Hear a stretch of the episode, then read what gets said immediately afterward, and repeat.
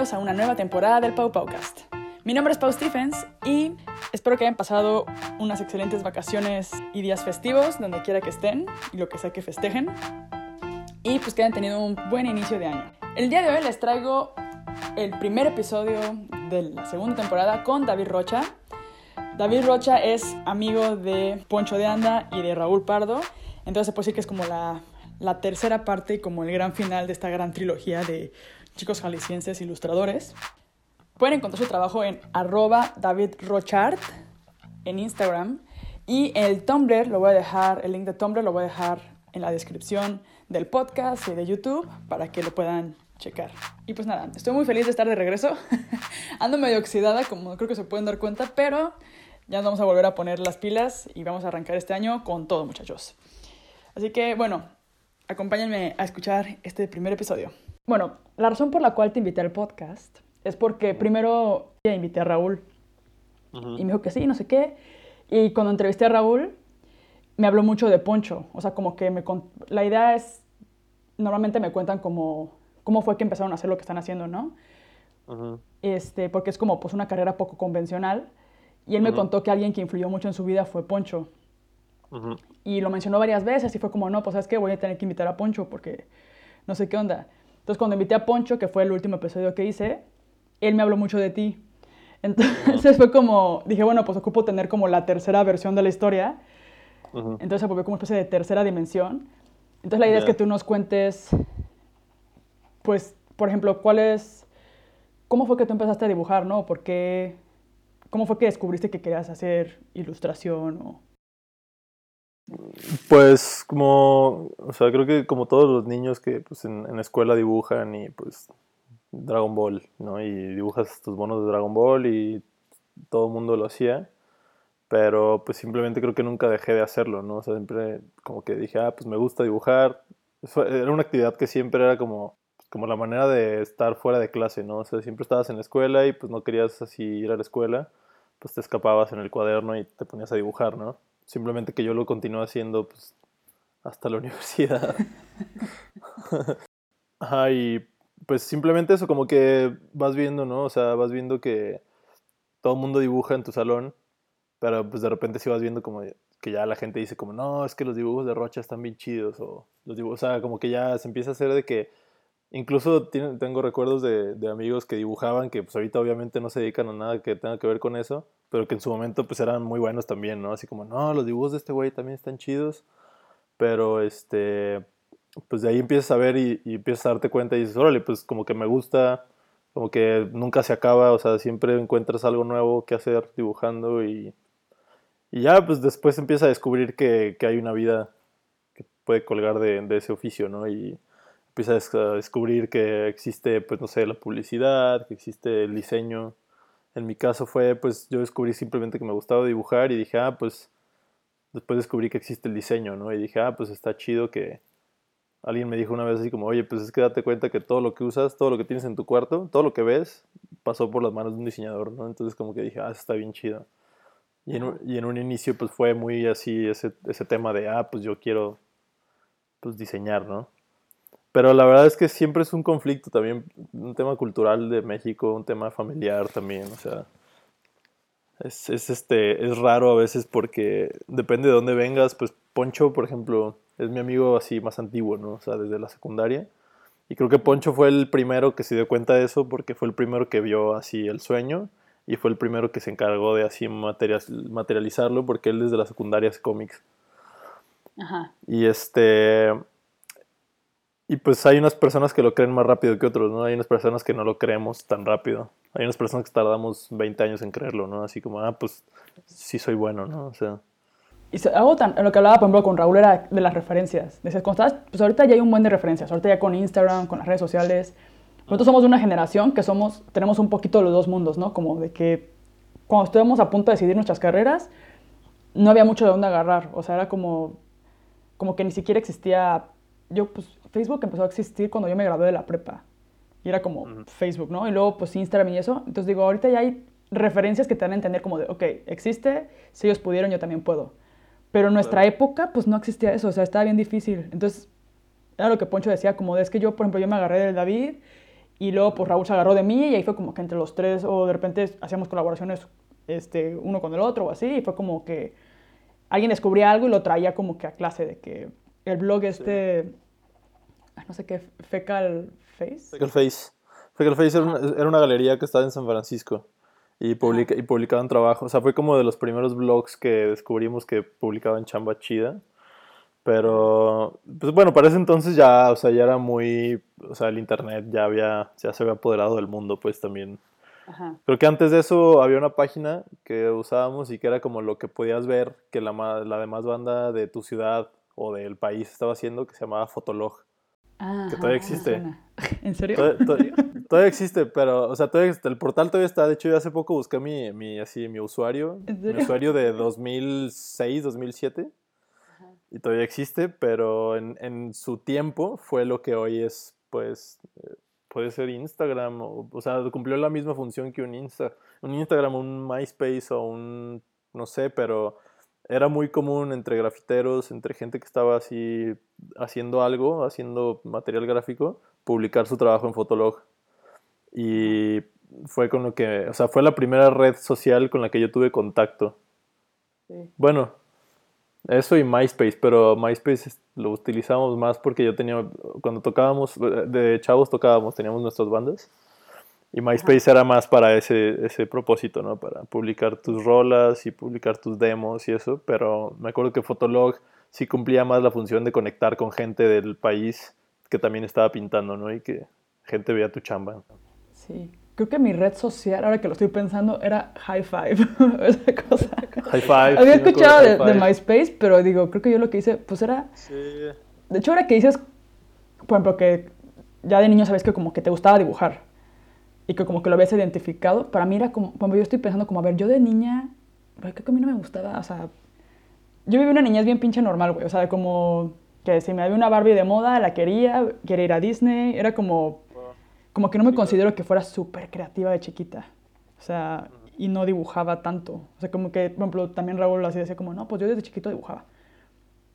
Pues yo no recuerdo, o sea, a lo mejor sí tendré dibujillos o así, pero no recuerdo que fuera así, que tuviera esa inquietud tanto. Pues es que creo que hay gente que. O sea, creo que hay gente que. Obviamente dibujabas, porque en la escuela todo el mundo dibujaba, ¿no? Pero sí creo que te en- entiendo tu punto, que no, no lo viste como. O sea, no te identificaste hasta más grande, porque yo siento que lo mismo le pasó un poco a Raúl. Porque yo cuando conocí a Raúl lo conocí en 2011 y yo de Raúl no había escuchado jamás. O sea, yo no tenía ni idea de que existía. Y de repente, eh, pues Poncho me dijo de que, ah, sí, güey, un compañero de la, de la universidad, Raúl Pardo, que no sé qué. Y fuimos y lo conocí en casa de Poncho. Y el güey de que, no mames, es que la tinta china está perrísimo. Es que, güey, nunca la había visto. Y yo como, güey, pues, no mames, tinta china, güey. Así como que se me, hizo, se me hizo muy chido el momento ver, de ver como alguien descubría la tinta china. Cuando para ti era como de... "Ah". Sí, pues no, no era, no, o sea, pero era para mí algo, pues ya en 2011 ya tenía un rato yo dibujando. Y pues era como, ah, pues sí, güey, está chida. Y ya de ahí como que nació la amistad, pero pues sí, como dices, mucha gente descubre como que, güey, hay un mundo detrás de esto ah, en diferentes tiempos, ¿no? Yo tardé un chingo también, o sea, no en la manera en descubrir, pero la manera en creer que podía hacer esto, pues no, tuve que hacer una carrera, o sea, o sea, tuve que equivocarme un chorro para ya después decir, no, güey, pues creo que sí voy a hacer esto. Bueno, está... ah, se me cruzaron como dos pensamientos. Uno fue, por ejemplo, que yo veía que, que Poncho tenía como esta idea desde chiquito también como que quería dibujar y como que él pensaba como en cómo iba a ser en un futuro. Y yo, por ejemplo, de chiquita yo nunca tuve eso, o sea, como, como que crisis existencial, como de... como que tuve una infancia bien normal y bien básica y así. Sí, como que no piensas en el futuro, ¿no? Nunca lo pensé hasta creo que en la prepa, ya que tuve orientación vocacional, que fue como de, hostia, o sea, en, un año me graduó y ya no puedo seguir haciendo lo que estoy, o sea, debo como que ahora sí pensar en algo. Claro. Y no tenía yo como que, ahora lo pienso digo, es que yo no tenía como que una cosa que me apasionara o algo que me definiera. O sea, yo tengo amigos que lo veo ahora lo que hacen y digo, no, pues sí, desde la prepa tenían como que cierto afín a ciertas cosas que ahora están haciendo y que van como relacionadas. Pero yo, por ejemplo, no, digo que era bien, yo creo que yo no tenía futuro en general. O sea, ahora lo pienso y digo, bueno, no sé cómo me salvé. Y creo que fue porque una tía me dijo como, ¿por qué estoy diseño industrial? Y luego diseño industrial derivó a la cerámica. y la cerámica está derivando un poco a la escultura. Entonces ha sido como que también, también ir explorando. Pero todo empezó porque yo quería viajar. Fue como, no, pues quiero viajar. Y una tía me, me dijo como que había una diseñadora de interiores que viajaba a la India y elegía las telas y no sé qué. Y en base a eso fue como de, ok, pues diseño de interiores. O sea, ni siquiera sabía si me gustaba, nunca había investigado de eso ni nada. Era como, pues suena chido. Si voy a viajar, está padre, ¿no? Y también sabía que quería ser mi propia jefa. Era como, como que esa fue mi manera de decidir como hacia dónde ir. Y ya en diseño interiores me di cuenta como de diseño industrial, de diseño industrial me di cuenta como cerámica, de cerámica me di cuenta que, o sea, y así fue como he ido descubriendo, pero ha sido bien pinche raro mi camino, o sea, porque de chiquita yo no tenía ninguna aptitud especial. Era useless. No sé cómo mis papás confiaron en mí así como de vete, haz esto. Pero bueno, te iba a decir esto porque tú como supiste como ¿Cuándo fue que dijiste, a ver, voy a hacer ilustración? Porque dibujabas. Pues, pues, la verdad es que siempre ha sido una, o sea, siempre ha sido un incógnito un poco, ¿eh? o sea, no creas que ahorita la fecha ya es como que a huevo. O sea, sigo sin saber qué hacer. No, o sea, no, tan así, pero no ha sido tan fácil siempre, o sea, como soltar o sea, siempre ha sido un, un, temor así a... Siempre tienes que tener una mano en una liana y en la otra en el dibujo, ¿no? Porque en México pues es difícil, ¿no? O sea, no estoy diciendo que sea imposible porque hay mucha gente que conozco que es exitosa y se dedica solamente a dibujar, son contados, pero no es algo fácil hacer en México, ¿no? O sea, y ya después de que te das cuenta y viajas en el mundo y, y ves las diferentes realidades que vivimos los artistas, depende de dónde estás parado, en qué país pues te das cuenta que unos, la tenemos más difícil que otros, ¿no? O sea, en México es un país que tiene más retos que otros países en cuanto a, a lo que te quieres dedicar. Y la cuestión de decidir ser un artista, pues pone al talento un poquito como en un segundo plano, porque no, no, ya en México creo que el talento sí queda un poquito rezagado y tiene que ver más otras cosas. Y puedes ser una persona muy talentosa, pero si en México no estás conectado, si no tienes un buen verbo, si no eres como, pues así, movidillo y colmillo y todo eso, por más de que seas pinche Da Vinci, o sea, no, no, no es tan fácil hacerlo. Y eso, sabiendo eso, dices, órale, pues sí, decir me voy a dedicar al arte no es cualquier cosa, ¿no? Y te lo digo porque pues yo en un, en un momento lo dije, pero dije, ok, me voy a dedicar al arte, pero me voy a dedicar en la medida en, que pueda vivir bien también, ¿no? O sea, porque una cosa es aventarse totalmente y otra cosa es como decir, ok, pues quiero, quiero poder tener una vida chida y a la vez que tengo, que tengo este, la oportunidad de dedicarme al arte. Y pues hay gente que lo hacemos de diferente manera, ¿no? O sea, también tienes que saber aprovechar las oportunidades que, que tienes y, y, saber ver qué es, qué es lo que tienes de tu, de tu lado. Y pues, por ejemplo, Poncho siento que es un ejemplo muy cabrón de eso, ¿no? Poncho siempre ha sabido aprovechar las oportunidades que tiene para hacerle con lo menos lo más, ¿no? No estoy diciendo que tenga pocas oportunidades, pero con las oportunidades que él tiene, neta, las ha aprovechado cabrón. Porque él desde, desde chico pues tuvo una experiencia de irse a vivir a otro país, ¿no? Desde la secundaria. Te estoy hablando que en tercera secundaria, pues mientras todos nos fuimos a la prepa, pues ese güey se fue un año a Estados Unidos, ¿no? Para, mí, esa, o sea, a esa edad, te puedes ir de muy morro o te puedes ir ya más grande. Pero siento que a esa edad es una edad crítica a la que te vas porque como que es una edad en la que te das cuenta de muchas cosas antes de mucha gente, si es que te vas a esa edad, ¿no? Porque si te vas muy morro, no te das cuenta de nada, ¿no? Tú simplemente vas porque tus papás te mandaron a estudiar o algo así, y te la pasas bien chingón y ya, pero no piensas en más allá, ¿no? Y pues, por ejemplo, Poncho es una persona que yo me acuerdo que desde que nos hicimos compas, ah, porque Poncho y yo éramos enemigos, ¿no? Entonces, sí, Poncho y yo nos odiábamos a muerte así en la secundaria, pero algo pasó en tercera secundaria que nos hicimos bien compas. Ajá. Y fue cuando platicamos una vez, no sé por qué salió el tema, y él me dijo, no, pues yo me quiero dedicar a la publicidad. Y yo me quedé así, que, güey, ¿qué, ¿qué, significa la publicidad? O sea, ¿qué es eso, güey? O sea, me dijo así como, dijo, oh, pues órale, güey, está chido. Y este... Y después él se fue a Estados Unidos y él tuvo un exposure a, o, ya con esa mentalidad de, ok, ya está pensando en su cabeza como qué va a hacer en un futuro y se va a esa edad de Estados Unidos, entonces pues ya sabes más o menos en qué fijarte, ¿no? Entonces regresas con una mentalidad así, Luego se fue a Barcelona. Entonces, como que él ha sabido aprovechar las oportunidades y creo que este. es, es como una manera de, como que te cambia la perspectiva, ¿no? Como que sales de, de, tu entorno y estar en un nuevo entorno, te das cuenta de que existen otras cosas y luego pues... Sí, sí, sí. O sea, siento que, siento que el hecho de aprovechar esas oportunidades ya después te, te pone un plano donde dices, ok, pues creo que es viable dedicarme a esto. Entonces, hay gente que lo, lo ve venir antes y lo toma antes. Hay gente que lo vemos venir mucho después y lo tomamos después. Te estoy hablando de que pues yo tengo 30, ¿no? Y yo te estoy hablando de que apenas ahorita en este momento estoy viviendo 100% solamente de mi trabajo como ilustrador y como artista, porque no solamente me dedico al arte. Yo tengo la necesidad de dedicarme a la ilustración y al diseño para poder subsistir aquí, ¿no? O sea, por más de que no, no, no, no crecí con una... Con, con, pues, con, limitaciones, o sea, tengo la fortuna de haber crecido en una familia que, que me pudo dar una escuela, dar una educación, dar una casa pues ya ahorita esta yo decidí decir como, ¿sabes qué? La neta es que ya quiero hacer mi vida y quiero dedicarme a esto. Y este... Y pues yo a mis 30 años lo estoy haciendo, pero pues hay gente que lo empezó a hacer mucho antes, ¿no? O sea, Poncho lo empezó a hacer mucho antes porque pues él, te digo, tomó todas las oportunidades que tuvo y las, las puso en práctica desde muy morro. Y pues toda la cuestión del miedo, de qué va a pasar todo eso, pues el güey se lo pasó por los huevos y lo logró hacer. O sea, no estoy diciendo que no, no, no tuvo miedos, porque todos tenemos miedos. Yo también tengo miedo y él también tiene miedo, pero algo que hablamos Poncho y yo siempre, porque siempre nos echamos estas pláticas, es ese, ese cotorreo de decir como, ok, pues no está mal tener miedo, lo que está mal es no hacer nada, güey. O sea, lo que está mal es, es dejar que el miedo te diga por dónde irte, ¿no? Entonces como que desde un inicio nos dimos cuenta de eso. Pero pues sí, hay gente que nos dimos cuenta de eso más grandes, hay gente que se dieron cuenta de eso pues más morros. Y en mi, en mi caso, pues yo dije, ok, yo me quiero dedicar a esto, pero pues lo voy a hacer en la medida que yo pueda, como, o sea, siempre he sido como muy precavido en ciertas cosas y también he tenido, o sea, soy muy disperso, ¿no? Soy muy distraído, tengo un montón de, de afinidades por muchas cosas y me ha costado mucho trabajo a veces también definir mi camino. Entonces, cuando yo empecé a crear y cuando empecé y tuve la oportunidad de tener cosas en mis manos para hacer, tenía un espectro enorme, ¿no? De, de, cosas a las que me quería dedicar, ¿no?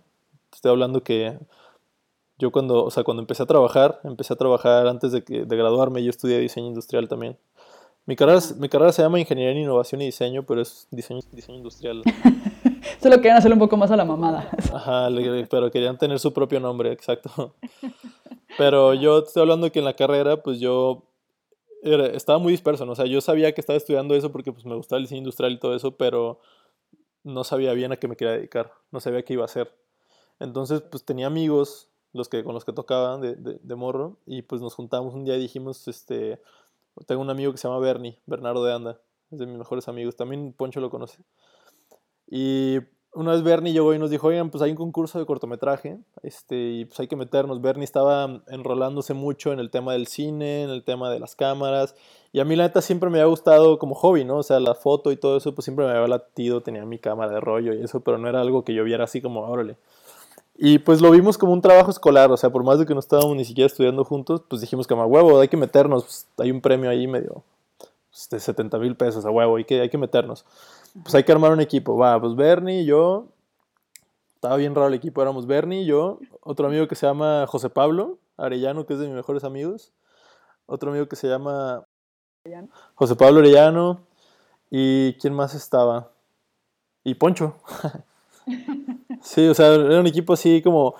Y formamos ese equipo, fuimos a hacer el trabajo, el, el, el cortometraje, lo mandamos y ganamos. O sea, ganamos en una categoría y fue así como que, órale, y todo eso fue mientras estábamos todos en la carrera, ¿no? Entonces, pasó eso y después de eso, pues empezó algo así como, güey, pues nos podemos dedicar a esto, ¿no? Entonces como que continuamos la plática y quién le entra, quién no. Poncho dijo, ¿saben qué? La neta yo estoy chido, yo ahorita ya traigo mis, mis cosas. Andaba metido ahí en, pues ya empezar a producir este, mercancía, empezar, o sea, estaba muy clavado en su carrera estaba muy, muy, muy de la mano con Pardo y creo que empezaron a armar ahí algo juntos que se llamaba La Sociedad Secreta. Sí. Y mientras tanto, entonces, pues yo acá con estos amigos dije, no, pues hay que armarlo, a mí me gusta, el cine está chido, todo eso. Y pues empecé una carrera de, de involucrarme en cuestiones del cine que yo dije, a huevo, ya de aquí soy, ¿no? Y dejé, y guardé mi libro así de dibujos y cerré ese libro. Cerré ese libro por años, o sea, no volví a dibujar en años. Ajá. Pues empezó en, el, todo eso empezó en 2010. En 2011 ya habíamos armado la casa productora, ya este, empezamos a, a ver por dónde le podíamos dar, eh, buscamos clientes, eh, armamos nuestro equipo estratégicamente de, ah, pues yo voy a hacer cámara, yo, yo, me, yo hacía cinematografía, yo me cargaba mucho, o sea, todos hacíamos de todo, pero teníamos como ciertos roles que ya nos soltábamos. Yo, yo hacía cinematografía, bueno, me gustaba mucho la, la, fotografía y todo eso.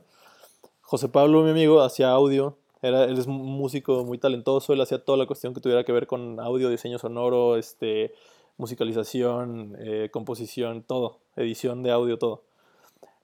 Bernie, Bernardo, él se encargaba de la dirección, le gustaba mucho dirigir. Y había otro amigo que le entró, que, que él entró después, él no estaba en el equipo de lo del, lo del corto, pero siempre estuvo muy, muy cercano y nos apoyó mucho, incluso fue a la producción del corto. Se llama Daniel Alejandre y él es muy buen productor, es una persona pues como muy práctica, él es la persona que pues, él sabe hacer el negocio. Entonces como que por un momento dijimos a huevo, es el Dream Team, ¿no? Así, somos los cuatro fantásticos, ¿no? Así. Entonces, pues en 2011 empezó de verdad, o sea, empezó de verdad, empezamos a ganar varo, o sea, empezamos a ganar varo, un buen varo para la edad que teníamos, para la situación en la que estábamos, todo el mundo estábamos estudiando, y pues sí empezamos a ganar un varo que, que tal vez con otro trabajo no hubiéramos ganado. Y entonces yo lo vi, pues dije, a huevo, ya, esto ya, ya voló, ¿no? Sí, o sea, esto ya, ya empezó 2011 a 2015, fue todo este, todo, todo, pues, todo este periodo de de dedicarme de lleno a la casa productora y de abandonar por completo mi trabajo como ilustrador. No fue un buen rato, como que cuatro años. Cuatro años. O sea, cuatro años, nada más, o sea, exagero cuando digo que lo abandoné, pero pues se estoy hablando de que pintaba una vez al mes, tal vez. O, No, pues que tu enfoque, tu main focus estaba en la productora, definitivamente. Sí, sí, tenía un mindset muy distinto al que traigo ahorita, porque pues, cuestiones también culturales y de ah, pues, ah, huevo, pues, la vida es crecer, casarte, hijos, trabajar, tener dinero. Como que traía ese cotorreo y, también estaba siempre con el sueño guajiro de, ah, pues un día cuando me vaya bien, pues ya voy a dejar un ratito para hacer mi trabajo de artista, ¿no? Y pues mientras eso caminaba, pues yo mi carrera de la escuela también caminaba, terminé la carrera terminé la carrera, no sé cómo la terminé porque yo no iba a clases, o sea, ya no le, o sea, no le prestaba atención a la carrera por estar en, en Encinta. La casa productora se llama Encinta y todavía existe.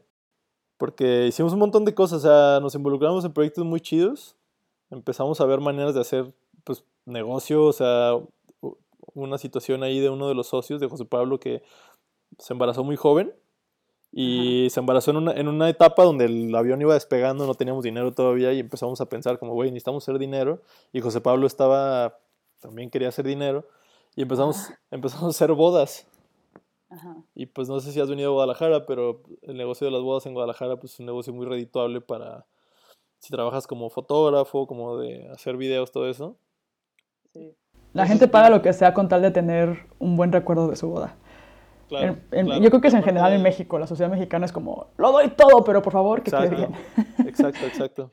Nos aprovechamos de eso y, y pues aparte de todo fuimos los de los primeros en Guadalajara que empezaron con esta corriente de hacer bodas con un look más cinematográfico usando la tecnología que estaba así explotando de las DSLRs que grababan con óptica de cine. Entonces la gente pues le encantaba, les encantaba el look, la edición, todo. Y pues fue un boom, ¿no? Entonces pues eres un morrillo de 20 años que nunca ha hecho un negocio en su vida y estás viendo que está cayendo buena chamba, pues te enamoras, ¿no? O sea, dices, ok, pues aquí está chido y, y pues, no sé, o sea, como que sí te pones una venda en los ojos de, de, ah, pues por aquí es. Y pasó mucho tiempo, me gustaba, me gusta, o sea, la verdad soy pues, creo que soy una persona que me considero aficionada al cine y pues, me gusta saber de directores, saber de películas, saber de equipo fotográfico. A la fecha pues todavía hago foto, tengo mis cámaras y pues te puedo decir que pasó un tiempo hasta que yo dije, o sea, empezaron ya, pasa el tiempo y pues son cuatro socios y entre cuatro personas pues hay un montón de corrientes que uno quiere jalar para acá, otro para allá. Y hasta que, pues, indudablemente en 2015, pues fue cuando ya yo, di, yo fui el primero que dijo, ¿saben qué? La neta es que ya no me siento gusto, este, empecé a ver mis dibujos, empecé a ver todo eso y dije, oye, ¿qué pasó con esto? O sea, yo, yo tenía una pasión por, por dibujar, por ilustrar. Y pues mandé al chile todo lo de la productora. O sea, dije como, ¿saben qué? La neta, pues me voy. Ajá. Y sol sí, para el momento en que yo me separé de ellos, habíamos formado ya pues una cuestión de bodas importante. O sea, ya al principio dijimos, vamos a hacer bodas para hacer varo, pero después se volvió ya en, un, en una, pues una parte importante de la productora. O sea, sí era un ingreso, una parte del ingreso muy cabrón a las bodas, si no es que el principal. Entonces yo les dije, ¿saben qué? Pues yo me voy, pero pues para las bodas yo los puedo seguir apoyando, porque en ese momento ya habíamos, o sea, primero empezamos haciendo video y después yo dije, yo quiero hacer foto, porque todas las parejas llegaban y, ay, queremos hacer el video y la foto también hagan nuestra foto. Y yo, ah, pues yo hago la foto. Y empezamos a hacer foto y, ya al final yo le dije, ¿saben qué? La neta ya no quiero estar en cinta, pero pues puedo seguir haciendo bodas juntos con ustedes, yo puedo hacer la foto. Un ratito duró así, después me separé ya por completo, ya hacer foto yo por mi cuenta y continué con la foto de bodas porque no tenía ningún otro ingreso. Era la única manera que tenía de, de subsistir y, y dije, ok, pues creo que es un buen juego porque me da muy, muy buen tiempo de, de- de dedicarme a la ilustración. Si continúo haciendo fotos y ahí, y ahí continúo haciendo ilustración. Entonces, todo 2015 me fui a... Mi papá me, me apoyó con un... Tiene un tráiler, un este... Pues como un camper, como una oficina móvil de las que ponen Ah, en, ok. en las construcciones. Ah, Y, sí. y está en un terreno ahí eh, a la salida de Guadalajara yendo a Vallarta. Pues, me lo prestó, ¿no? Así me dijo, ah, pues ahí te lo presto, está, es un terreno pues, ahí que está a la salida de Guadalajara y es una oficina móvil y parecía que era así mi mi rape wagon, o algo así, algo así. Sí, de Kill Bill. Sí, ándale, y ahí me metí pues un año y ahí como a pues, empezar a hacer cosas otra vez, ¿no? O sea, empezar a aflojar la mano otra vez y estando ahí desde que me preguntaste cuándo me decidí a hacer esto ya estoy contando la historia de mi vida, ¿no? No, es buenísimo. Perdón. Ajá, me gusta. Pero me gusta porque. No, pero si quieres más bien que me vaya para otro lado, dime. ¿eh? No, no, sí, tú. Tranquilo, sigue contando. Sígueme contando que está padre. No, aparte siento que. Yo también empecé por algo súper parecido. O sea, también tuve un proyecto ah, cuando recién me gradué, pues tenía un taller de cerámica y lo puse. Yo me sentía ya que eso era lo que tenía que ser. Yo no estaba generando dinero, esa es la diferencia. si no, yo creo que todavía sería ahí atrapada. Pero igual un día me cayó el 20 como de, güey, por ejemplo, en el taller producíamos cosas a otros diseñadores. O sea, yo tenía, tenía dos hornos, tenía mesas de vaciado, tenía alguien que me ayudaba, tenía practicantes, tenía... Y yo estudié diseño Ajá. y le produ- no tenía nada mío. O sea, todo lo que hacía era como para otra gente. Y me pasaba peleándome con los clientes, me la pasaba sufriendo, buscando nuevos proyectos. Siempre me pedían de que 5 o 10. Y es como de, güey, eso no me está dando a mí nada. Estaba bien pinche frustrada. Y ahí seguía y sufriendo y todo. Y llegó un punto en que ya no lo pude mantener. Y lo cerré. Y ya cuando lo cerré me cayó el 20 como de, güey, me caga producirle a clientes, güey. O sea, no sé por qué chingados tengo un taller Claro, si no es para hacer mis cosas. Claro. Fue como yo soy Sí. diseño porque yo quería ser la Exacto. estrella de, de la película, Sí. no quería producirle a más gente. Claro. Y luego cambió totalmente, ¿no? Pero fue un momento de realización como de, llevo tres años haciendo esto, esforzándome, partiéndome la madre, como que haciendo concursos, bla, bla, bla, y al final ni siquiera es lo que quiero. O sea, no supe en qué momento se desvió tanto la idea y como que te desvías porque es algo creativo, es algo que te gusta. O sea, yo disfrutaba tener el taller, disfrutaba tener, llevarme a mi perro todos los días al taller y hacer cosas. Claro. Y cuando salían chidos los proyectos, pues también lo disfrutaba mucho.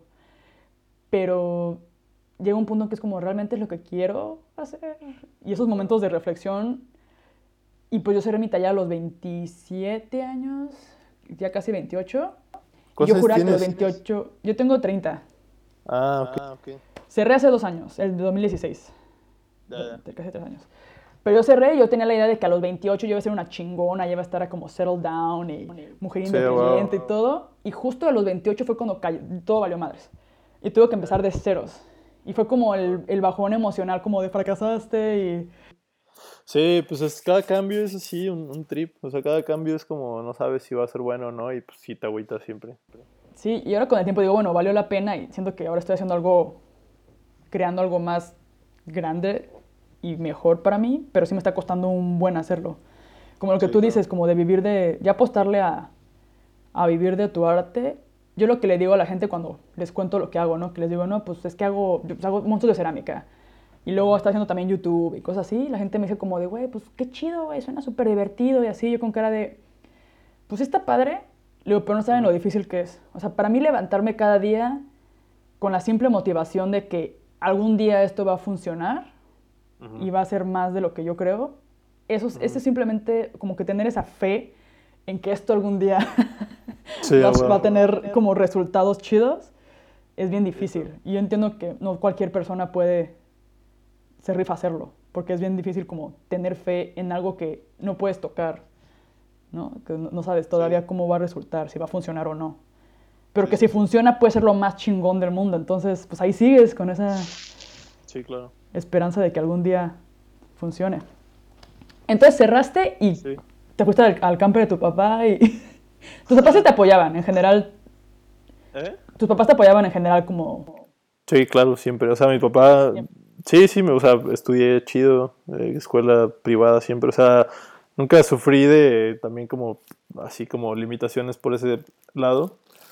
Y pues en ese momento, pues sí, o sea, nunca, nunca como tuve ese tipo de limitaciones, pero siempre he tenido una personalidad, siempre he sido una persona como necia y siempre muy como, no, huevo, yo quiero ganarme mis cosas, ¿no? O sea, siempre soy muy como, aunque me den la mano de que no, huevo, yo, yo quiero solo, yo quiero solo, por más de que me vaya mal, prefiero que me vaya mal a mí solo que me vaya bien ayudándome a alguien, ¿no? O sea, como que siempre he sido muy, pues como necio y medio orgulloso en ese aspecto. Puede ser una mala cualidad, una buena cualidad, no sé. Pero este, el chiste es que pues desde siempre he tenido ese, pues mi motivación siempre ha sido esa, ¿no? Como hacer las cosas que a mí me gustan, hacerlas yo, por más de que yo podría como, no, pues sabes que la neta prefiero pues dedicarme a lo que se dedica mi papá y pues que me vaya chido y y eso fue un tema aquí en mi casa también porque pues fue raro para mis papás ver así a alguien como su hijo que, ay güey, nosotros creímos que pues ibas a estar de nuestro lado, o bueno, no de nuestro lado, pero como te ibas a dedicar al negocio familiar o algo. Y pues es raro. ¿Puede ser familiar la construcción o...? Mi papá sí, mi papá se dedica a la construcción, mi papá es ingeniero civil y pues toda la, la vida se ha dedicado a la construcción y pues tiene una empresa, desde hace 40 años tiene una empresa y pues le ha ido bien porque pues lleva 40 años trabajando. Y mi hermano más grande se dedicó a eso, mi hermana la que sí también, o sea, todo el mundo hemos pasado, incluso yo he pasado por ahí, o sea, sí hubo un momento en donde yo iba ahí, sí hay una parte que me encanta que es la mecánica y toda esa cuestión de pues, los fierros y mecanismos, y tengo, una pequeña pizca como de pues, de cuestión así de ingenieril, o sea, sí me gusta. Desde chico me involucré en eso porque me acuerdo que en la secundaria iba, me llevaba mi papá a trabajar al taller de chalán así con los mecánicos y empecé a conocer de, pues, de mecanismos y ver máquinas y ver cómo funcionan las cosas y eso me encanta también, ¿eh? o sea, no te digo que no, pero no al grado de ya dedicarme a eso. Entonces como que sí fue raro para ellos ver que uno de sus hijos pues se dedicó al arte, ¿no? Así fue como, o sea, a la fecha es muy difícil que lo comprendan pero pues hemos encontrado la manera de equilibrarnos. Pero bueno, en 2015 retomaste tu camino como ilustrador. 2015, sí, pues ya ahí empecé a, decir como huevo, pues ya a ver, este, voy a hacer esto. Eh, pues empezaron a salir cosas, ¿no? O sea, como que obviamente duró un rato sin hacer nada, pero pues ya la gente sabía que yo también ilustraba, ¿no? Y pues empecé a moverme de nuevo. Empezaron a salir otra vez jales, empezó a salir pues mucho de diseño, todo eso. Y pues empecé a pensar y dije, pues, ¿qué quiero hacer? ¿No? O sea, Guadalajara, ¿qué puedo hacer aquí? Aparte de mi cuestión laboral, pues, ¿qué quiero hacer yo? O sea, no sé si quiero seguir viviendo en Guadalajara. El DF me gustaba mucho. Había ido un par de veces pues, a conciertos, todo eso, y siempre es una, una ciudad que me llamaba la atención por muchas cosas, ¿no? Y pues un día decidí irme. Yo pues seguía, no sé si conoces Tony Delfino. Tony Delfino es una, marca, de, ropa, ¿no? Es una marca de ropa de la Ciudad de México que se volvió ya pues, más una marca como de culto, de pues, culto de streetwear y como entre la comunidad artística, pues es medio un icono de la Ciudad de México. Mucha gente en todo el mundo, si le mencionas la Ciudad de México y conoces a algún artista que por algún momento pasó por el graffiti o algo así, tal vez lo va a conocer. Y es porque es una marca de un artista que se llama Smith. No sé si lo conoces. Ah, que te hace murales. Smith hace sí. Smith es Simón. Smith, ajá. Escribe Smith, Sí, pero no sé cómo sí. se diga. Smith. Pues le dicen Smith, Smith, gordo. Los amigos, gordo para los amigos, para la Sí, banda. sí, yo le digo Smith, pero pues mucha gente le dice gordo, le dice, no sé. Pero bueno, el chiste es que yo tenía, pues, como todos los ilustradores, pues teníamos así, pues, somos también, yo tenía mis, mis role models, ¿no? Así como, ah, pues, hay artistas que me gustan, hay artistas que me gusta su chamba, pero después empiezas a ver que hay artistas que te gusta su jale y que no están tan lejos, o sea, y había muchas personas que yo admiraba y empecé a ir al DF mucho a conferencias, iba a las de Off, ¿sí conoces Off? Iba a las de Off, iba a unas conferencias que hacía Picnic, pues me gustaba ir, ¿no? A ver pláticas, escuchar a otros artistas. Entonces en, en varias de esas pues siempre había booths de Tony Delfino. Y yo pues ya conocía la marca y pues siempre que iba saludaba a Smith, ¿no? Estaba ahí el güey y le compraba cosas, cotorreaba un rato con él. Y pues yo ya lo cotorreaba, ya lo, o sea, nos consagramos a Facebook y yo pues empecé a seguir su jale muy cabrón y dije, ah, pues qué chido, ¿no? O sea, la neta estaría muy, muy perro aprenderle a este güey, ¿no? Porque ya empiezas a ver, o sea, esas veces que, que iba y platicaba con él, pues yo no sabía cómo, yo Tony Delfino me imaginaba que era una marca así como Nike, ¿no? De que, ah, güey, pues un emporio, y que no sé qué, y ya después empieza a ver que, pues es una marca que hizo un güey como yo, y es una marca que pues se hizo porque el güey así empezó a hacer playeras en su cuarto, ¿no? Así, y entonces dije, órale, pues, no, pensé que era algo más grande y pues ya vi que es algo que no es tan grande y que incluso tal vez yo puedo involucrarme en eso, ¿no? Entonces fue cuando empecé a tener esa idea, ese ruidito de, ah, pues estaría chido involucrarme con ellos, involucrarme con ese crew, aprenderle a ese crew. Y mi principal objetivo era como, estaría chido ir a trabajar como asistente de Smith, ¿no? Ir a su estudio a, a aprender de él.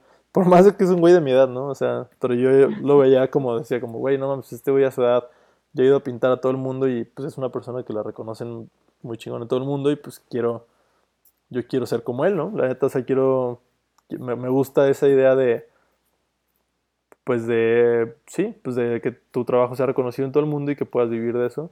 Y dije, creo que le puedo aprender mucho a esta persona. Entonces una vez estaba en, en, mi camper y pues salió una... En mi cama. así talla- Está súper padre esa historia, güey. tallando así, tallando una, una escultura de madera, ¿no? Y chuc, chuc, no, te queda- cortando leña. Ajá. No, y, y, y salió ahí en Instagram, pues Tony Delfino posteó una imagen de, ah, pues estamos buscando un asistente, ¿no? De asistente de arte, decía. De hecho, no me acuerdo si lo vi y, le- y, y Poncho me dijo, güey, ¿ya viste que están buscando asistente de arte en Tony? Y yo dije, sí, güey, y apliqué. Y apliqué, o sea, le mand- no apliqué, pues mandé mi chamba y le dije, oye, pues yo, yo dije, ah, pues voy a tomar la ventaja de que tengo Smith en el Face, ¿no? De que, güey, vi que están buscando en Tony. Me dice, güey, pues manda tu, manda tu book. Y mandé mi book. Que, huevo. Como aplica como todos los demás. Sí, a huevo. Sí, o sea, tam- también, también nunca he sido ese tipo de persona que se cuelga a la gente. O sea, no- nunca me ha gustado hacerlo. Pero pues tampoco soy una persona que así, güey, pues si veo la oportunidad, pues la voy a tomar, la neta. O sea, Exacto. No, yo no lo digo como algo malo, más bien es como, de hecho, pues así es como funciona. Sí, no, o sea, también no, no, no, tampoco, tampoco, tienes que ser tonto, ¿no? O sea, pero, o sea, Ajá, exacto. no tienes que ser colgado, pero tampoco tienes que ser tonto. Ajá, tienes- hay un balance ahí. Entonces yo dije, huevo, pues no quiero, o sea, pues Smith creo que en el DF por lo menos y, y en el en el gremio de la gente que anda así como, ay, a huevo, yo quiero ser artista. Pues Smith sí tiene un poco ese problema de que, ay, güey, lo voy a agregar a Face y, ay, invítame a pintar y quiero ser tu amigo, ¿no? O sea, sí, ese pedo pasa mucho. Entonces, la neta, yo no, yo no quería ser ese güey. Y no dije, no, no mames, qué huevo que este güey me tenga ya fichado así de que, güey, qué molesto este cabrón. Y ya le dije como, oye, güey, pues vi que están buscando y pues nomás te quería preguntar si, qué show. Me dice, no, pues manda tu mail, o sea, manda tu book. Y ya mandé mi book y pues sí, o sea, fue una entrevista en línea y que, güey, pues Kyle, este, ¿cuánto quieres ganar? ¿Qué pedo? Y yo dije, a huevo, pues es el DF, pues Tony Delfino, pues les voy a cobrar un chingo, ¿no? Y, y ya, pues al parecer no les gustó mi propuesta. Y no sé, pues por si X o Y razón, un día de repente me escribieron y me dijeron, ¿sabes qué? Pues la neta es que ya conseguimos a alguien, pero muchas gracias. Entonces dije, güey. Y como que todo eso fue así como yo lo idealicé y dije, no, pues me van a decir que sí, ¿no? Y pues ya me voy al DF a vivir, ¿no? Ya. Me dicen que no, dicen que no. Y yo así Pensaba que tenía final feliz como, la historia. ¿Eh? ¿Eh? Pensaba que tenía final feliz esta historia, güey. No, pues todavía estuvo mejor de lo que crees que va a terminar. O sea, la neta es que ya después de eso dije, güey, fuck it, ¿no? O sea, la neta no, no voy a esperar que alguien me hable del DF para irme al DF. Y yo continuamente, como te comentaba, iba a conferencias y ya tenía a uno de mis mejores amigos que se llama Sebastián Quiroz, que es también muy amigo de Poncho. Ya vivía allá. Y yo siempre le decía al Sebas, cada que iba, le decía a Sebas como, oye, güey, pues qué pedo, me quiero venir acá. Y pues me dice, güey, está chido que te quieras venir al DF, pero no te sirve de nada estarte viniendo los fines de semana, güey. Tienes que venirte un mes. Si quieres que algo pase, tienes que venirte un mes a ir a, hacia, neta, a tocar puertas, güey. Entonces, total que pues ya tenía un bar ahorrado y dije, nada, pues me voy a ir un mes. Si no sale bien, pues ya me regreso, no pasa nada. Me fui un mes y ya llegando allá, este, pues dije, ah, pues le voy a escribir a todo mundo quien yo sepa, ¿no? Y pues sí estuve como un mes ahí en el DEPA, donde llegué, conseguí DEPA con una amiga, Lorea. Eh, fuimos roomies. Y pues ya estando ahí en el DEPA, le escribí a Smith, le, escribí a Smith por Facebook que, oye, güey, pues estoy en el DF y pues, vine a ver qué pedo, ¿no? O sea, a ver qué, qué hay que hacer. Y cualquier cosa que necesites, pues dime, güey, estoy disponible para, para chambear así de que right now. Y el güey me contestó luego, luego me dice, güey, hay un proyecto, eh, ¿sabes animar? Y yo, no, pero, pues, puedo aprender, güey. Ajá. Ah, ok, pues jálate al estudio, eh, hay un proyecto de animación y urge, necesitamos manos, Kyle. Y yo, pues, güey, pues va, ¿no? Y dije, güey, pues, voy a hacer el pinche ridículo, no sé animar, güey, pues va a llegar y, y ya llegué y pues en el estudio Tony el fin, ¿no? Dije, bueno, pues como sea, pero aquí estoy, ¿no? Ya llegué, este, a ver qué hay que hacer, ¿no? Hay que hacer. con algo que no tenía nada que ver con lo que yo quería, pero no hay pedo. no, pues creo que estuvo mejor porque dije, güey, está chido. Creo que ya que llegué dije, ah, huevo, pues no voy a estar en Tony Delfín, ¿no? Pero, pero pues voy a trabajar un ratito aquí, ¿no? O sea, está chido. Y ya era un proyecto muy chingón. Resultó que pues ya después vi cómo estaban las cosas, vi cómo era todo el equipo de ahí, pues me di cuenta que son gente pues muy chilangos, muy pues muy vivos, muy así, este, ¿cómo se dice? Pues no sé, muy movidos, la neta, muy movidos. Y dije, órale.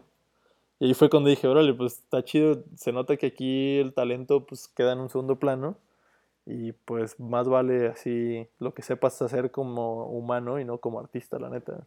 Entonces me quedó muy grabado eso, ¿no? Como que dije, güey, estos güeyes neta pueden platicar hasta con una piedra, güey y se hacen amigos de quien sea, güey. Entonces dije, órale, qué chido. Y ya, pues el proyecto era una animación para un largometraje de Olayo Rubio, no sé si conoces a ese director. ¿Olayo Rubio? Olayo Rubio es, una, es conocido por un documental de Molotov que se llama Gimme the Power.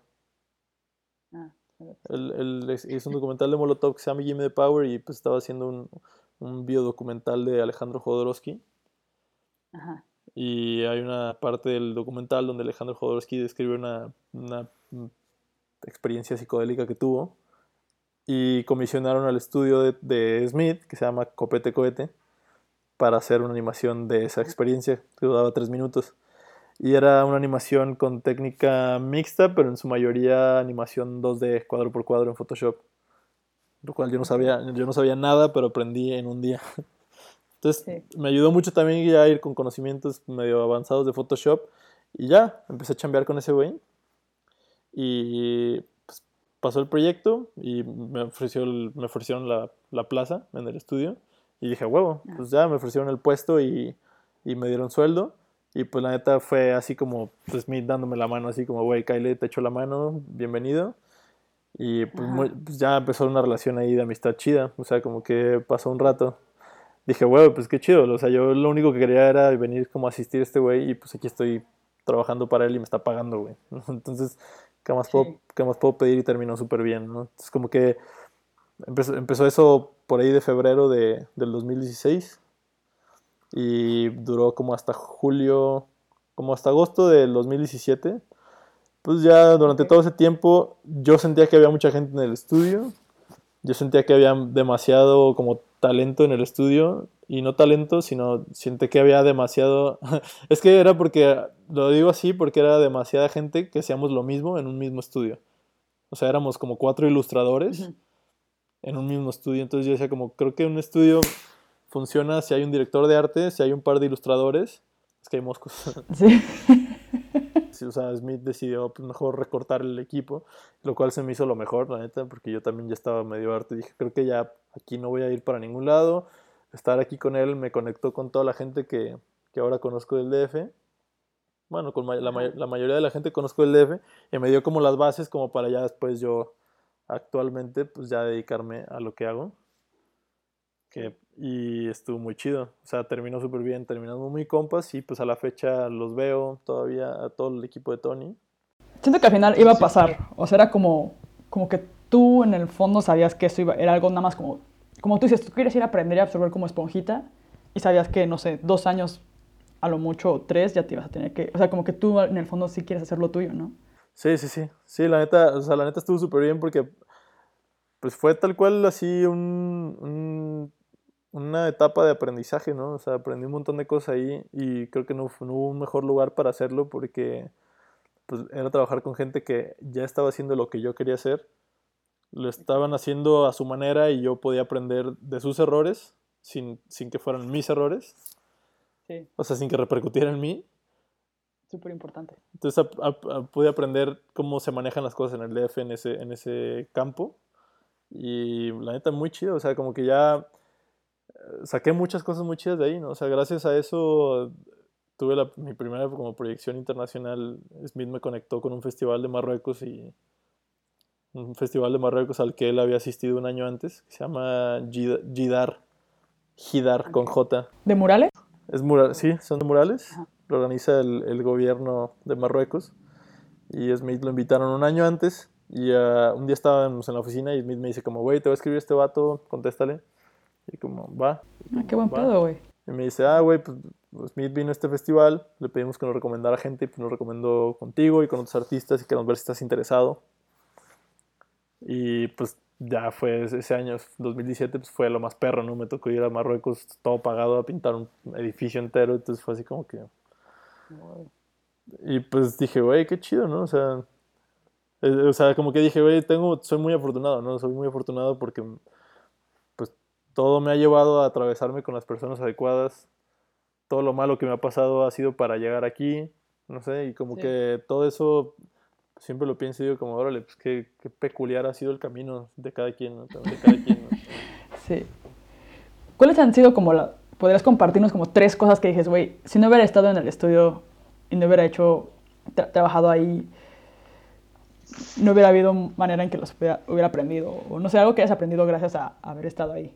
Porque yo siempre sentí que me hizo falta eso, güey. Me hizo falta estar en un estudio de alguien y aprender, por ejemplo, todo el tema administrativo, o no sé, o sea, en general, cómo se mueven, cómo consiguen clientes, o proyectos, o cómo se eran los proyectos. O sea, son cosas que digo, güey, es que yo siempre he sido bien mala para eso, bien mala para cobrar, bien mala para... Y si hubiera estado en un estudio me hubiera dado cuenta como de cómo se mueven esas cosas. O, claro. o yo tenía una idea bien, por ejemplo, yo tenía esta idea como bien profesional, ¿no? De cuando llegaba un cliente yo era súper profesional con ellos, como de sí, tal, la, Y luego, no sé, un día me di cuenta con un chavo con el que andaba saliendo, que era arquitecto, que era como, no, güey, o sea, los tratos se cierran en la peda. Y yo, no mames. y me dice, sí, o sea, tratos como de diseñar una casa, porque ese güey era arquitecto. O no sé qué. Me dice, no, es que yo, o sea, como que los contactos y como que, por lo menos hacían en, en, su mundo como de arquitectura. Que a mí no me latea tanto eso. Pero digo, es que yo siempre creí que yo tenía que ser súper profesional y que no podía ser como súper amigui de mis clientes o... Y al final, no sé, siento que a lo mejor eso lo hubiera aprendido mejor en un estudio creo que, creo que hay muchas cosas que yo también decía como, o sea, llegaba y decía como, ah, pues yo pensé que esto se hacía así y ya vi que se hace así. Y hay otras cosas que decía, ah, no, pues sí, se hace como yo pensaba, ¿no? Pero, por ejemplo, sí, sí, la cuestión, por ejemplo, de, de, saber cobrar, como tú dijiste, no saber cobrar un trabajo. Eh, como tú dices, yo también antes era de que súper profesional así, y a la mera ya llegando ahí me di cuenta que no está mal hacerlo así tan profesionalmente, pero sí lo estaba haciendo mal porque había cosas que no estaba considerando, ¿no? Entonces como que ya llegando ahí, ah, como que abres un poco el panorama y te das cuenta de qué es lo que estás haciendo. O sea, ahí aprendí, por ejemplo, un proyecto, cuando te, o sea, cuando te dicen, necesitamos un proyecto, y pues yo siempre decía como, ah, pues voy a hacer esto, voy a hacer un boceto, voy a hacer una lluvia de ideas, voy a hacer, ah, pues cobra esto. Y después llegando ahí te das cuenta de que, güey, no, es que mira, somos cinco personas. Una persona se va a dedicar a bajar así un mood board de referencias, otra persona se va a dedicar a, este, a bajar un concepto, otra persona se va a dedicar a hacer los bocetos y otra persona se va a dedicar a hacer el render final o la pieza final, ¿no? Entonces cuando cotizas un proyecto, piensa como si tú fueras esas cinco personas, ¿no? ¿Cuánto cobraría cada persona? Y ya es como, bueno, o sea, como cosas muy técnicas, pero pues que antes no las tomaba en cuenta porque estaba solo, ¿no? Y ahora estando en un equipo dices como, ah, huevo. O sea, si es diferente cómo se cobran las cosas ya trabajando en equipo como debe de ser, ¿no? Porque, Sí, claro. y pues lo acabo de decir lo otro, ¿no? Trabajar en equipo. Soy una persona que neta me cuesta mucho trabajo trabajar en equipo. O sea, soy, soy como, o sea, soy muy posesivo en cuanto a las ideas, en cuanto a... Y Poncho te puede decir eso, no sé si te comentó, pero ha sido de las únicas personas con las que hemos, o sea, con las que he pintado en colaboración murales que han quedado bien. Te lo digo porque he hecho muchos otros murales en colaboración que digo, güey, es que las colaboraciones apestan, está mal hecho. Y creo que con Poncho ha sido la única persona con la que siempre sabemos, o sea, siempre que vamos a hacer una colaboración, sabemos cómo, o sea, nos agarramos del chongo, pero sabemos cómo agarrarnos del chongo para que la pieza quede bien. O sea, siempre son peleas con un propósito, ¿no? O sea, siempre que, que las, las, las veces que he pintado con Poncho ha sido pelea, pelea, pelea, pelea, pero siempre es como pelea, pelea, pelea para que algo muy chido quede, ¿no? Ajá. Entonces como que después de estar ya un rato en el estudio aprendí eso, como el trabajo en equipo y cómo, cómo es de importante. Y sobre todo porque sabes que a mí se me, o sea, sé que se me dificulta, pero ya estando en otro equipo con gente igual también talentosa, podía darme cuenta de lo que se les dificultaba a ellos, ¿no? De, de trabajar en equipo. O sea, yo estando trabajando con Smith, que es un artista admirable y todo, te alcanzas a dar cuenta y dices, órale, güey, pues este güey se le dificulta. O sea, me identifico con él porque se le dificulta igual que a mí hacer esto en equipo, ¿no? ¿Crees que sea como un tema del ego? No, no creo que sea, el, no, o sea, no, no creo que sea tema del ego, sim- simplemente es una- un tema de, pues, de, o sea, yo siento que es un tema de que no hay un manual que te diga, para trabajar en equipo tienes que seguir este manual, ¿no? Siento que hay cosas que tienes que intuir y que no siempre tu intuición va a ser igual a la intuición del otro, ¿no? O sea, un- en un equipo alguien te va a decir, ¿sabes qué, güey? Creo que la manera de hacerlo va a ser así. No, güey, es que yo creo que la manera de hacerlo va a ser así. Entonces, el llegar a, a- a un intercambio de ideas hasta llegar a un equilibrio es donde a veces se logra, a veces no se logra, ¿no? Sí. y te das cuenta del resultado del trabajo y dices como, güey, pues en este trabajo pues no se logró una buena comunicación, una buena participación de todos para que el trabajo en equipo fuera así, pues diera un buen resultado y, y te das cuenta de eso y pues no te puedo decir que ahora soy el mejor trabajando en equipo, pero sí te puedo decir que soy mucho mejor que antes para trabajar en equipo y eso lo agradezco mucho porque estuve ahí haciendo eso, ¿no? Y te das cuenta, pues eso, como que el hecho de trabajar en equipo incluye sacrificar, sacrificar un montón de cosas, sacrificar ideas, sacrificar tiempo, sacrificar, pues, sí, o sea, decir como, güey, pues no, no siempre se va a poder como yo quiero, pero pues se va a poder como todos queremos, ¿no? Y eso es lo que es trabajar en equipo, sí. Ok. Y mm, ahora, entonces ahora estás, saliste de ahí y estás como, Y empecé a trabajar yo solo y em- empecé a buscar un estudio, un espacio de trabajo.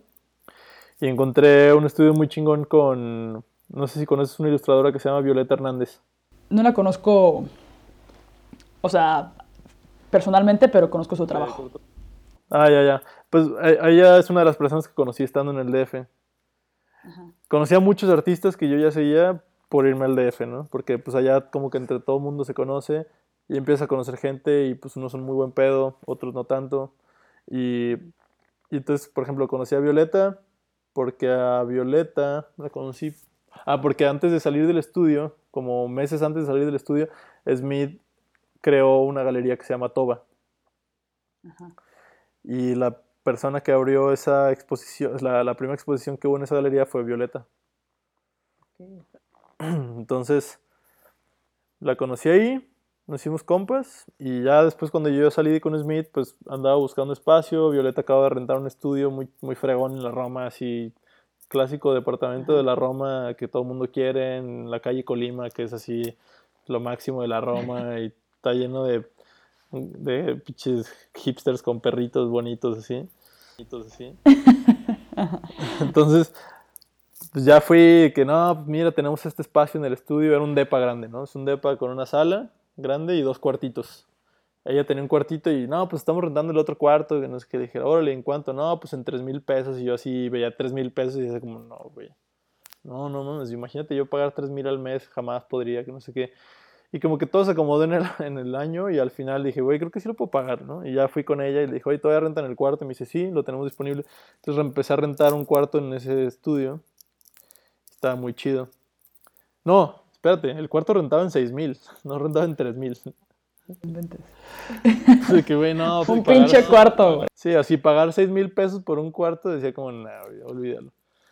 Entonces le dije, oye, pues yo podría agarrar la mitad del cuarto. Le dije, o sea, podría pagarte la mitad y que alguien más entre en mi cuarto, ¿no? O sea, estemos dos personas. Y me dice, pues va, y como que siento que ya no tuvieron para dónde hacerse y fue como, no, pues éntrale y ahí conseguimos a alguien. Entonces yo entré y ocupé la mitad del cuarto. Y despuésito, como un mes después, eso fue, todo esto estoy hablando que fue en diciembre, hace un año. Y despuésito de diciembre, como por ahí de febrero, yo jalé, o sea, empezamos a publicar el, el, espacio. O sea, yo empecé a publicar el espacio así en Instagram, de que, güey, pues, se renta la mitad de este cuarto para compartir conmigo, ¿no? ¿Quieres ser mi otra mitad? Sí, así rentaba como, güey, pues eh, hay un estudio para compartir que se renta en la Roma, por si quien quiera, cállale. Y empezó a escribirme gente y me escribió un güey que se llama Pablo Díaz. Pablo Díaz. no mames, creo que lo conozco, güey. ¿Sí? ¿Sí? ¿Hace animación? Sí. Es el mejor amigo del exnovio de mi mejor amiga, güey. Ah, Patita. Pablo Díaz. Ajá. Y pues jaló Pablo, le dije, a Pablo yo lo conocí justo en la exposición de Violeta. Ajá. Lo conocí y ya lo había conocido en mis idas al DF yo, cada, yo, yo, era así el típico güey foráneo que va con su canasta de quesos y va a los estudios de ¿quién quiere quesos? Así. Y llegaba a los estudios y les daba pósters y les daba stickers y yo agarraba así, llegaba al DF y le escribía a estudios de que, ah, qué pedo, soy de Guadalajara y en el DF y quiero, pues, quiero ver así su estudio, irlos a cotorrear nomás. Y una vez escribía a Memoma, no sé si conoces Memoma. Sí, eh, bueno, con, con ellos trabajaba Pablo. Ándale, fui a Memoma y ahí estaba Pablo. Pero pues yo no lo pelé, ¿no? Nomás leí stickers así y ya. Y ya una vez en la exposición de Violeta, pues ahí estaba el Pablo y me saludó, ¿qué pedo, güey? Y le dije, ah, qué chido, güey, pues cotorreamos. Y tiempo después publiqué lo del estudio y ya me escribió Pablo y me dice, güey, pues yo me, a mí me interesa. Ajá. Entonces, pues ya le cayó el Pablo y él lo rentó. Entonces ya estábamos, éramos roomies de estudio, ¿no? O sea, compartíamos el estudio. Y empezamos a pues, cotorrear, empezamos a hacernos compas y se hizo una comunidad muy chida en el estudio. Y pues ya tiempo después Pablo me dijo como, oye, güey, pues lo que haces está chido y yo hago animación, güey, pues tú estás empezando a animar y pues podríamos armarlo juntos. dije, huevo, pues suena bien, güey. Hay que, o sea, yo sí tengo la intención de armar un estudio porque pues yo soy muy de la idea de, de que pues no vamos a ser igual de eficientes siempre, ¿no? O sea, el tiempo te cobra factura y pues no, no quiero pensar así, pero siento que va a haber un momento en el que ya no voy a poder levantarme todos los días a las 6 de la mañana, llegar temprano a chambear al estudio, a hacer todos los proyectos yo. Va a haber un momento en donde, como lo aprendí antes, voy a tener que trabajar en equipo, pues para, pues claro, ¿no? O sea, no, no, voy, no voy a poder ser así autosuficiente toda la vida, ¿no?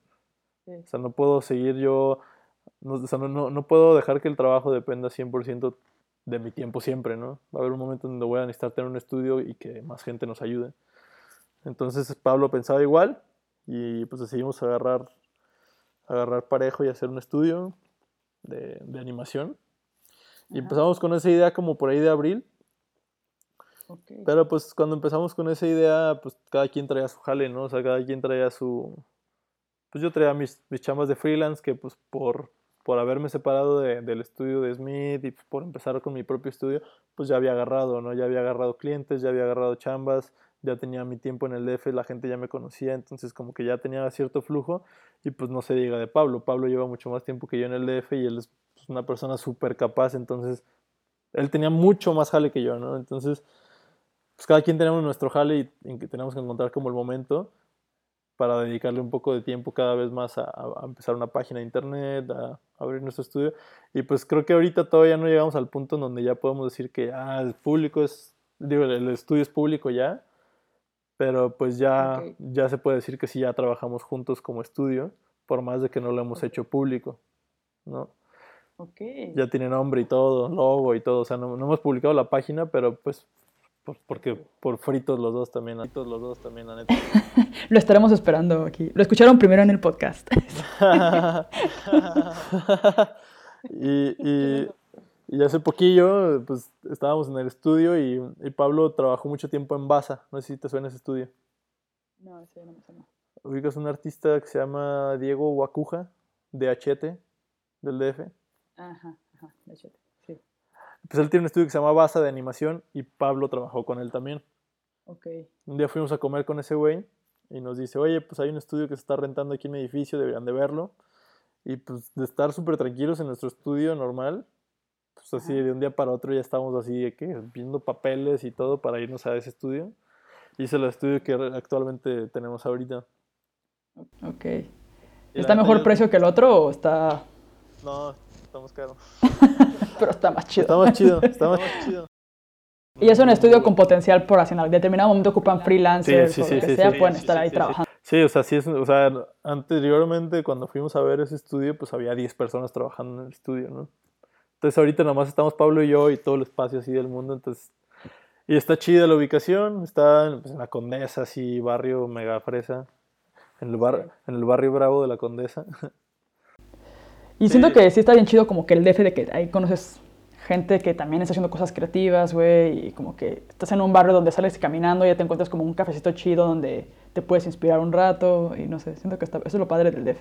Ah, y sobre todo que, o sea, yo también, como te decía desde el inicio, cuando pensé en el DF, no solamente pensé en la cuestión del trabajo, también dije como, ah, pues, ¿cómo quiero vivir ahorita, no? Y, y había viajado, tuve la oportunidad de viajar a otras ciudades antes y dije, pues creo que de las ciudades que me han gustado mucho, no sé, una vez fui a París, ¿no? Y pues obviamente quién va a París y no le gusta, pues no, no sé.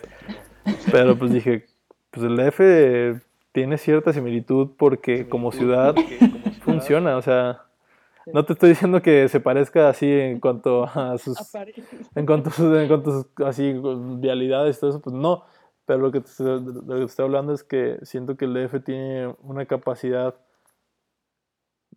de compararse con ciudades, no sé, como Nueva York, como Barcelona, como París, Londres, en, en cuestiones de que como ciudadano, pues tú puedes, tienes un transporte público, ¿no? Tienes este, tienes vialidades que se adaptan a la gente que necesita andar en bicicleta, ¿no? O sea, tienes opciones de transporte, tienes... eh, siento que la organización de la ciudad es muy distinta a cómo se organiza aquí en Guadalajara, por ejemplo. Puedes hacer tu vida en un radio muy pequeño, ¿no? No necesitas un carro para, para vivir como lo es en Guadalajara. En Guadalajara, si no tienes un auto, hay muchas cosas que no puedes hacer. Sí. Entonces, en el DF, a mí eso pues, se me hizo muy atractivo, ¿no? O sea, yo llegué y dije, güey, me puedo ir en bicicleta a donde quiera en el DF, ¿no? Entonces, eso ya para mí fue un mega plus, ¿no? Porque yo siempre he sido una persona, me gusta mucho la yo siempre he hecho mucho ejercicio, ¿no? O sea, me gusta mucho el ejercicio y, y, y la bicicleta siempre ha sido para mí algo así como que, no te voy a decir que soy un pro biker, pero pues siempre me ha gustado, siempre ha sido parte de mi vida. Y pues ya llegando allá dije, güey, la bicicleta es una herramienta que me va a ayudar a vivir todos los días. Güey, ya con eso me encanta el DF, ¿no? Y pues por ahorita siento que estoy muy contento con eso, ¿no? Eso, ¿no? Sí, lo ideal es como vivir en, seleccionar tu zona y ya caminar a tu trabajo y eso. El problema es cuando tienes que agarrar como que el metro o así, sí se pone muy loco. Sí, pero también, también, también dices como, pues es que, güey, o sea, sí, o sea, la gente en Guadalajara estamos muy acostumbrados a nuestra burbuja, ¿no? Es como, ah, pues, el confort de estar así en una zona privilegiada en Guadalajara donde nadie te molesta, por más de que, aunque no vivas en una zona privilegiada, si vives en, en la americana, creo que la calidad de vida es mucho mejor en, en Guadalajara en ese aspecto que en el DF, simplemente porque no tienes que batallar para caminar por la banqueta, ¿sabes?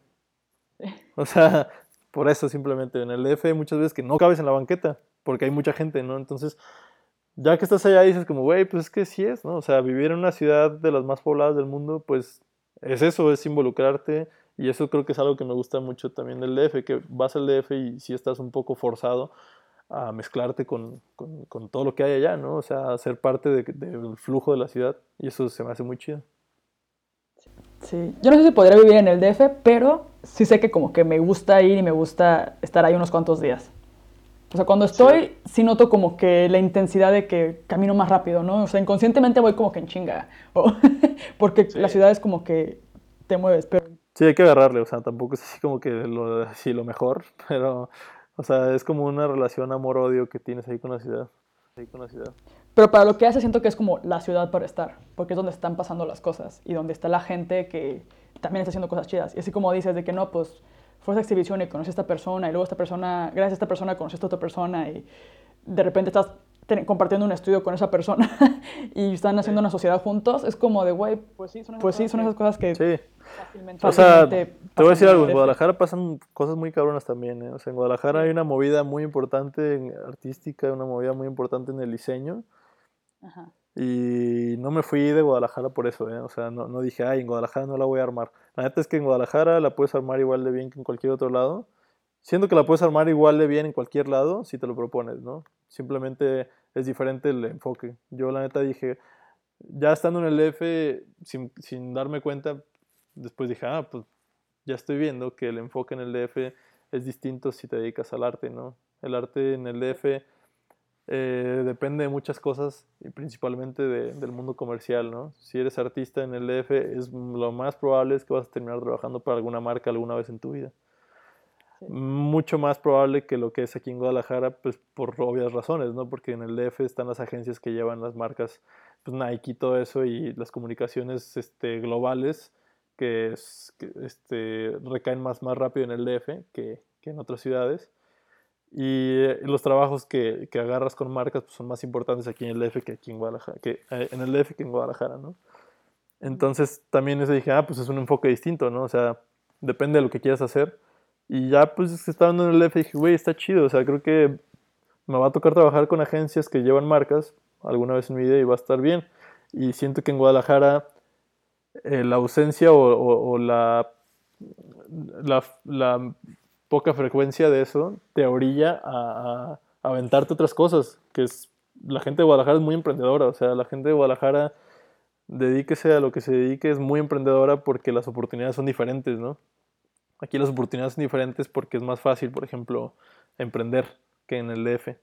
No estoy diciendo que no hay emprendedores en el DF, simplemente estoy diciendo que rentarte un estudio para tener un almacén, para, para poner tu horno y para hacer tu cerámica, es por mucho, mucho más accesible, mucho más barato en Guadalajara que en el DF. En el DF, pensar en rentar yo un taller y comprarme un horno y hacer cerámica, pues es una inversión muy distinta a lo que sería aquí en Guadalajara, ¿no? Ya volvió. es mucho más caro hacer eso. Sí, sí. sí no sé cosas pasando en Guadalajara.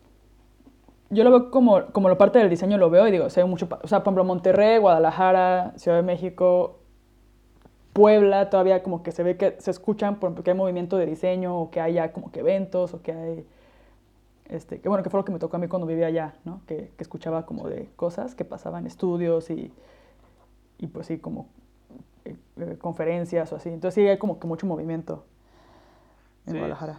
También me gusta. Pero siento que si voy a regresar a México me iría a Querétaro. Que todavía está bien, siento que Querétaro todavía está verde. También hay como un movimiento de diseño y así, de arte no, como que creo que no, o sea, definitivamente no, pero está tan cerca de Ciudad de México que no hay problema. Y está creciendo bien rápido Querétaro. Entonces, a mí Querétaro me gusta. Está como que buen tamaño.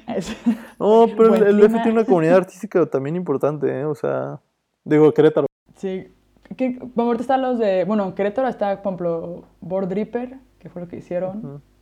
Hay una galería, galería balneario. balneario trae bueno, o sea, Balneario se ha dedicado a, a traer buen, muy buenos artistas. Justo ahorita traen a un, un, par de artistas que también colaboraron con Tony en el DF. Ajá. Están pintando allá.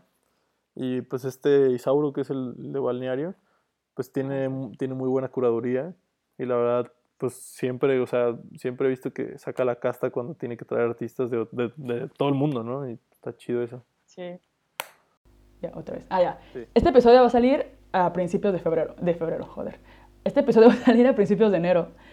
Entonces, con eso de que es el año nuevo y la fregada, te quería preguntar si tú tienes como metas o crecen las metas o propósitos o, o no sé eso, no sé, ¿hay algún proyecto que tengas pensado para el siguiente año o planes o... Como que no sé hacer una pinche pregunta nada más. ¿Cuáles son tus metas de año nuevo? para el próximo año. Esa es la pregunta.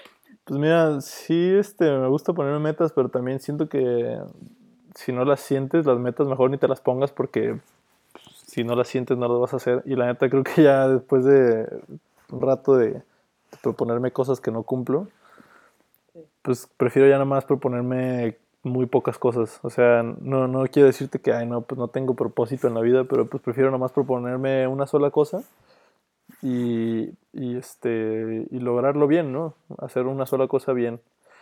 Y, por ejemplo, pues no me había dado cuenta, pero creo que o sea, este año 2017 sí pasó y dije, quiero que este año pues mi vida sea el arte, ¿no? De dibujar de cierta manera como lo pueda lograr.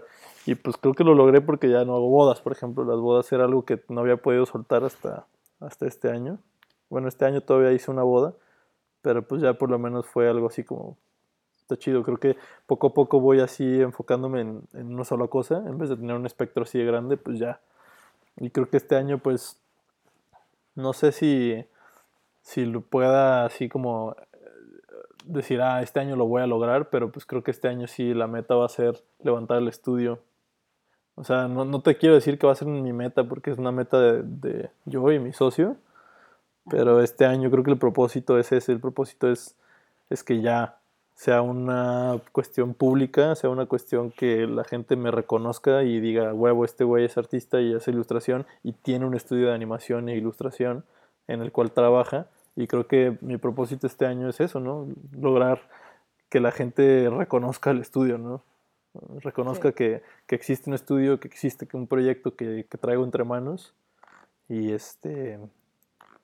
Y creo que es lo único que me quiero proponer este año. Sí. Siento que está padre esa. Porque bueno, hablo con ilustradores y por ejemplo muchos ilustradores son ellos, o sea, son freelance y ellos son su propia empresa. Y me parece interesante ejemplo, creo que eres el primer ilustrador con el que hablo que tiene un proyecto como de hacer un estudio eh, de ilustración que involucra como en algún punto más gente, ¿no? O que involucra, pues como un proyecto más de, empresa, o sea, sí, de claro. una empresa. Y es mucha más responsabilidad y siento que es mucho más, no sé, bueno, yo tuve mi empresa y, y, y en mi caso fue al revés. O sea, ahorita mi, mi, idea cambió como a yo ser mi propia infraestructura, porque antes tenía el taller y la chingada y tenía gente y, y no pude con esa responsabilidad.